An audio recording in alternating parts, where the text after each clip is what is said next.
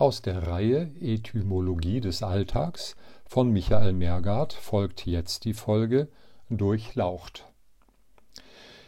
Die Anrede durchlaucht für höher stehende Herrschaften soll, wie Historiker jetzt herausgefunden haben, in jener mittelalterlichen Zeit entstanden sein, als Deutschland noch in viele kleine und winzige Herzog- und Fürstentümern unterteilt war. Einer dieser Fürsten war ein hochmütiger Mann, der bei seinem Volk äußerst unbeliebt und auch gefürchtet war.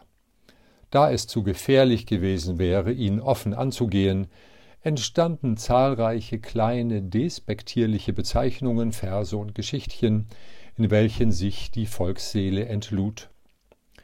Dieser erhabene Herr liebte es, mit einer kleinen Gefolgschaft über die Bauernmärkte zu streifen und sich an den Ständen seiner Untertanen gütlich zu tun und dies nicht ohne sein Gegenüber in liederlichster Weise herabzusetzen.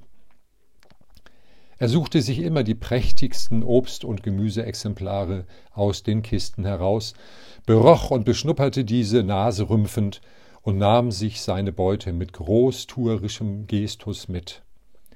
Natürlich bezahlte er dafür keinen Heller. Vielmehr tat er kund, dass der Händler sich geehrt fühlen solle, die Aufmerksamkeit des edlen Fürsten erhalten zu haben, und dafür müsse ihm der Gotteslohn genügen.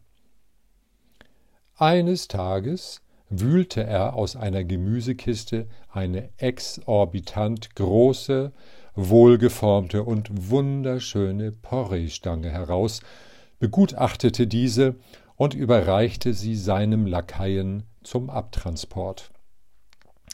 Dabei gab er sich mehr noch als sonst herablassend und dünkelhaft. Als der Fürst sich zum Gehen wandte, zischelte der Händler diesem Gecken hinterher, er möge sich den Lauch doch bitte ganz vornehm hinten reinschieben. Dies führte zu einigem Gelächter unter den Umstehenden, welches sich zu einem kleinen Orkan steigerte, als der Händler noch ergänzte, dann sei der Herr Fürst wahrlich durchlaucht. Der Adlige vernahm von all dem nicht die Worte, wohl aber das Gelächter und entfernte sich ein wenig pikiert. Und wenn in späteren Tagen ein Untergebener oder eine Untergebene einen dieser Herrschaften mit dem Titel Durchlaucht anspricht, wissen alle, was damit gemeint ist. Nur der so bezeichnete ahnt davon nichts und trägt diesen Titel mit närrischem Stolz.